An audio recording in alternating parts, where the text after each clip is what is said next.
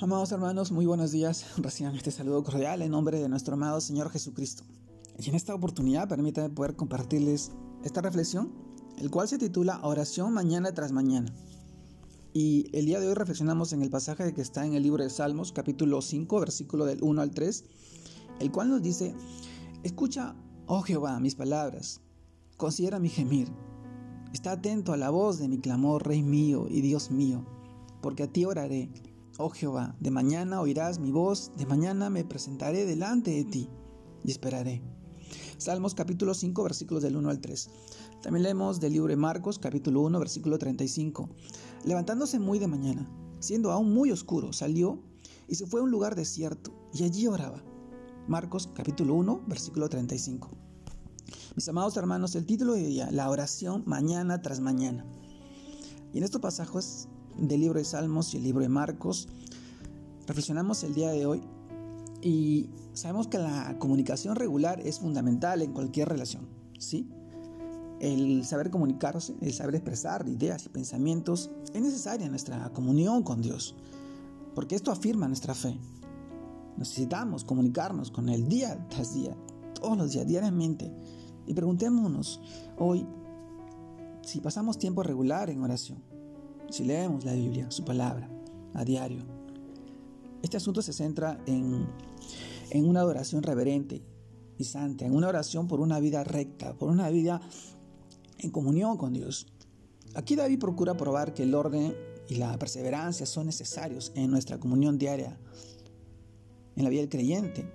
La repetición de la frase de mañana nos sugiere que el mejor tiempo de buscar a Dios que es antes de empezar nuestra rutina diaria antes de empezar nuestra vida.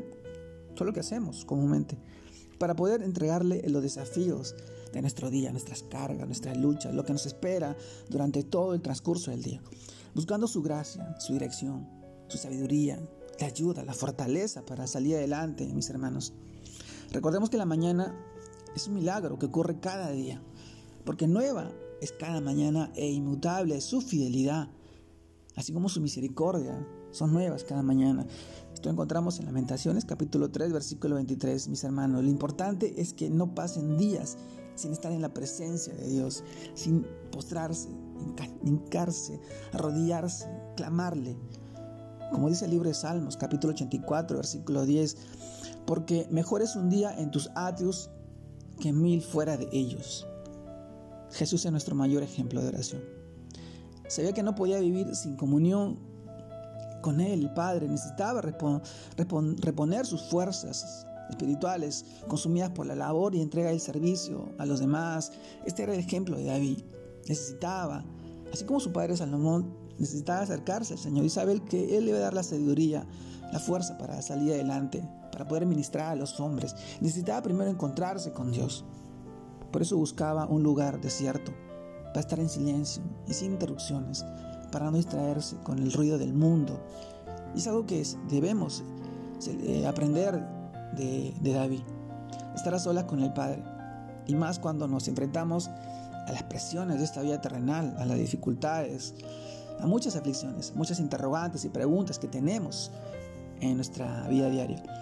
Aunque sabemos que la oración es un vínculo vital con Dios, mis hermanos, ese vínculo vital con Dios a veces no es fácil hacerlo. Sí, Debemos esforzarnos por encontrar ese tiempo especial, aunque implique tener que a veces madrugar temprano, a veces va en contra de nuestras costumbres, pero el Señor está dispuesto a escucharnos y a veces nos limpia y nos perdona y nos acercamos a Él, acerquémonos cada mañana. Como el salmista debemos nosotros estar seguros de que el Señor nos escucha, mirándolo a Él como nuestro, como nuestro Rey, como nuestro Dios, el que gobierna nuestra vida, el que es poderoso para darnos lo que necesitamos. Aprendamos a esperar en Él, aguardando las respuestas a nuestras oraciones, sabiendo que Él obrará, mis hermanos, conforme a su voluntad. Él es santo y poderoso, Él sabe lo que es bueno y lo que nos conviene y lo que es correcto. Él sabe. Descansemos en Él, esperemos en Él, busquémoslos cada mañana en oración, mañana tras mañana, mis hermanos. Te mando un fuerte abrazo. Dios te guarde y te bendiga en este fin de semana. Que sigas creciendo en el Señor. Que sigas buscando de Él, de su palabra, en oración, mañana tras mañana. Un abrazo grande a la distancia. Dios los bendiga, Dios los guarde. Saludos a todos mis amigos y hermanos.